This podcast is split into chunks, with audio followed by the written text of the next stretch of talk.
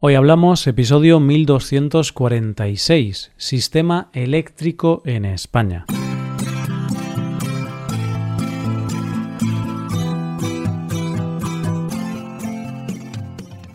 Bienvenido a Hoy Hablamos, el podcast para aprender español cada día. Si te gusta este contenido para aprender español, creo que puedes aprender todavía más si te haces suscriptor premium. ¿Por qué?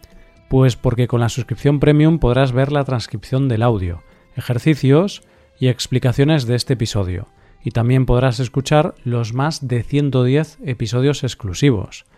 Creo que todo esto puede ayudarte a mejorar tu español y alcanzar el nivel que deseas. Puedes hacerte suscriptor premium en hoyhablamos.com.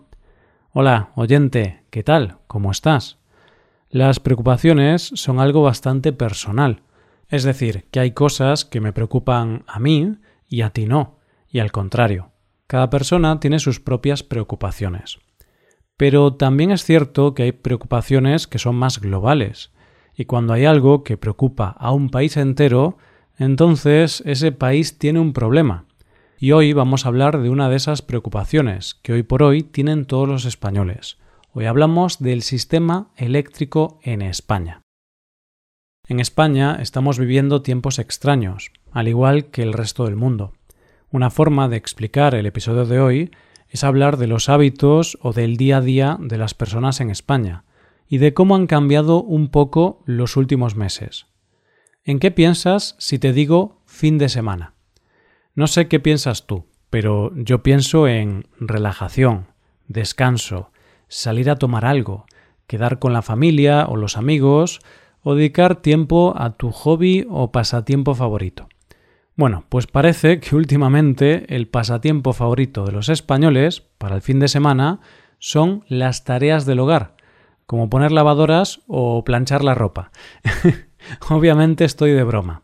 Este no es un pasatiempo de los españoles, pero es algo que ahora se está haciendo más durante los fines de semana por una sencilla razón, el precio de la electricidad.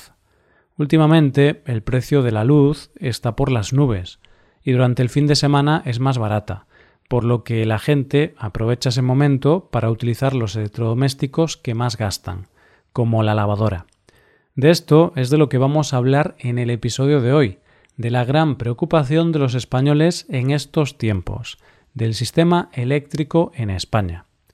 Te recuerdo, oyente, que en España, para hablar de la electricidad en el ámbito casero, solemos llamarle luz de forma coloquial, aunque evidentemente la electricidad involucra más cosas que la luz. Pero igualmente, cuando hablamos de forma coloquial sobre el precio de la electricidad o de la factura de la electricidad, siempre usamos la palabra luz y no la palabra electricidad. ¿Cuál es el precio de la luz en España?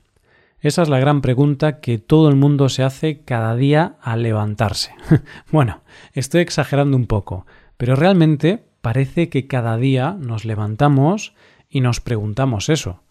Porque abras el periódico que abras, leas la página de información que leas, escuches la radio que escuches, en todos estos medios siempre se está hablando sobre el precio de la luz. Y es que luego vas a casa de amigos, de padres y madres y todo el mundo tiene un cartel en casa que dice cuáles son las horas más baratas para poder utilizar aparatos que consumen mucha electricidad. Y para saber de qué estamos hablando, te cuento que a día de hoy, a día de estar preparando este episodio, el precio de la luz está en su séptimo máximo histórico, con una media de 228,42 euros en megavatio hora según datos del operador del mercado ibérico de la electricidad.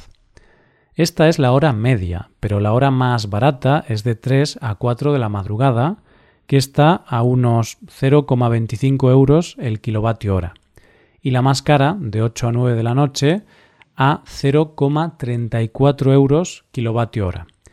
Es decir, que si quieres poner una lavadora, el mejor momento es de 3 a 4 de la mañana, y cuando estás cenando o viendo la tele de noche es cuando más cara está la electricidad.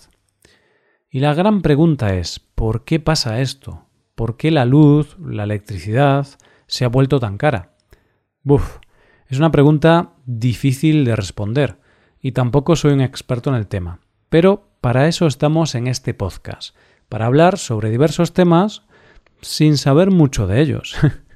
bueno, para entender esto, primero tenemos que comprender cómo funciona el sistema eléctrico español. Y te digo desde ya que no es fácil de entender. Pero vamos a intentar explicarlo de la manera más sencilla posible.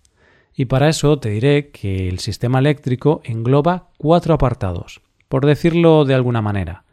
Estos apartados son la generación, el transporte, la distribución y la comercialización de electricidad. ¿A qué se dedican cada una de estas partes? La generación de energía se refiere, como su propio nombre indica, a cómo se produce la energía, es decir, lo que conocemos como centrales de gas, centrales nucleares, centrales térmicas convencionales, centrales hidráulicas, parques eólicos, centrales de biomasa, centrales fotovoltaicas u otras formas de generación eléctrica. La generación de energía en España es un mercado libre. Después está el transporte, que esto sí está regulado, y son los encargados de transportar la energía en alta tensión. Para poder transportar la electricidad, en la central de generación hay que subirle el voltaje para poder ir por las líneas de alta tensión, y cuando llega a su destino se le baja el voltaje otra vez. Y esto en nuestro país es gestionado por la Red Eléctrica de España. Quizá alguna vez has visto este nombre en algún cartel de las torres de alta tensión. El siguiente paso es la distribución. La distribución es la parte del proceso que lleva la energía desde esos puntos de transporte hasta los puntos de consumo. Hay muchas distribuidoras por toda España y es un mercado regulado. Es decir, los costes de la distribución son regulados por el gobierno. Pero también es cierto que, a pesar de que hay varias distribuidoras, el 90% del mercado está copado por cinco distribuidoras muy grandes, y que son Endesa Distribución, Iberdrola Distribución, Gas Natural Distribución, E.ON Distribución y EDP Distribución. Y el siguiente paso es la comercialización, es decir, la venta de la energía al consumidor. En este paso, tú, como consumidor y usuario, puedes escoger qué empresa quieres que te proporcione el servicio eléctrico. Son una especie de intermediarios. Ellos compran la electricidad y te la venden a ti. Y aquí hay que hacer una distinción porque hay de dos tipos. Por un lado, las comercializadoras de referencia y por otro lado, las comercializadoras de Mercado Libre. Diferencias. Las de Mercado Libre pueden establecer el precio que ellas quieran, y las de referencia ponen el precio que establece el gobierno. Su precio está regulado. Hay que entender que el gran cambio del sector eléctrico español fue en el año 1998, cuando se inició el proceso de liberalización del sector. Antes de ese momento, digamos que, por resumirlo mucho, el sistema eléctrico, todo su proceso, estaba en manos de cinco grandes empresas que controlaban las cuatro fases del sistema eléctrico que hemos visto antes. Durante el proceso de liberalización del sector se aprobó una nueva normativa que prohíbe que una misma compañía opere en más de una de las fases del proceso de suministro y transfiera la gestión del transporte a distintas redes eléctricas en España. ¿Qué supone esto? Pues supone que la competitividad es mayor, porque entran nuevas empresas a competir en las fases en las que pueden competir, que son las fases de generación y comercialización. Porque recordemos que las otras dos fases, el transporte y distribución, siguen estando en manos del gobierno, porque es algo que no se puede liberalizar. Pero la gran pregunta es, ¿cómo se marca el precio diario de la electricidad? Pues por una subasta, oyente. Voy a intentar explicar cómo funciona porque mm, es bastante complejo. Digamos que cada día los que generan la energía presentan sus ofertas de venta. Y por otro lado, las comercializadoras presentan sus ofertas de compra. Y el punto medio, el árbitro de esta subasta, es el operador del mercado ibérico español, que al final establece como precio un punto medio entre la oferta y la demanda. El gran problema del precio de la luz podríamos decir que son las variables externas que afectan al precio dejando a un lado la demanda. Como es un mercado libre, donde el precio es marcado por la oferta y la demanda, si hay un temporal y hay mayor demanda, los precios suben. Pero también existen otros factores que hacen que la electricidad suba de precio, como son el precio del gas y los derechos del CO2. ¿Y esto cómo afecta al precio de la electricidad? Pues para explicar esto tenemos que volver a la subasta de antes, que decíamos que se produce cada día.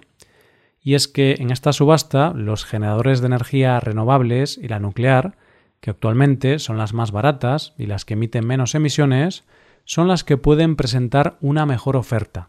Pero claro, estas energías no tienen capacidad suficiente para poder hacer frente a toda la demanda. Necesitan gas que se tiene que importar y que debido a la cantidad de emisiones que emite tiene unos impuestos muy caros. Porque hay que tener en cuenta que en Europa se pagan impuestos por las energías más contaminantes, que es algo llamado derechos de CO2, y estos derechos para emitir CO2 se han encarecido mucho recientemente, y de ahí el encarecimiento de la electricidad. Por tanto, si tenemos en cuenta el aumento del precio del gas, fuente de energía que España consume bastante, y a eso le sumamos el aumento del coste de los derechos de CO2 por las energías contaminantes, podemos encontrar la principal causa del encarecimiento de la electricidad. ¿Y qué se puede hacer? No es un problema de solución sencilla, porque necesitamos gas, ya que dependemos de él, y los derechos de CO2 no es probable que bajen de precio, puesto que es una medida para luchar contra el cambio climático. Y la idea es que las energías que más contaminen paguen más impuestos para así promover el cambio a energías menos contaminantes. Por el momento, el Gobierno ha tomado alguna medida para reducir el precio de la luz. Por ejemplo, ha bajado el IVA del 21% al 10% hasta final de año y ha suprimido el impuesto del 7% a la generación de electricidad. Una vez dicho todo esto, porque os he dado la chapa con este tema tan aburrido, tengo que aclarar que yo no soy ningún experto en energía eléctrica y puedo equivocarme en algún punto o en algún detalle. Que este episodio sirva para practicar mucho vocabulario sobre la energía para aprender un poco sobre cómo funciona el sistema eléctrico en España y para que os despierte la curiosidad para aprender un poco más sobre por qué pagamos lo que pagamos de electricidad y cómo se produce en vuestro país. Hasta aquí el episodio de hoy. Y ya sabes, si te gusta este podcast y te gusta el trabajo diario que realizamos, nos ayudaría mucho tu colaboración. Para colaborar con este podcast puedes hacerte suscriptor premium. Los suscriptores premium pueden acceder a la transcripción y ejercicios y explicaciones. Hazte suscriptor premium en hoyhablamos.com. Muchas gracias por escucharnos. Nos vemos en el episodio de mañana. Pasa un buen día. Hasta mañana.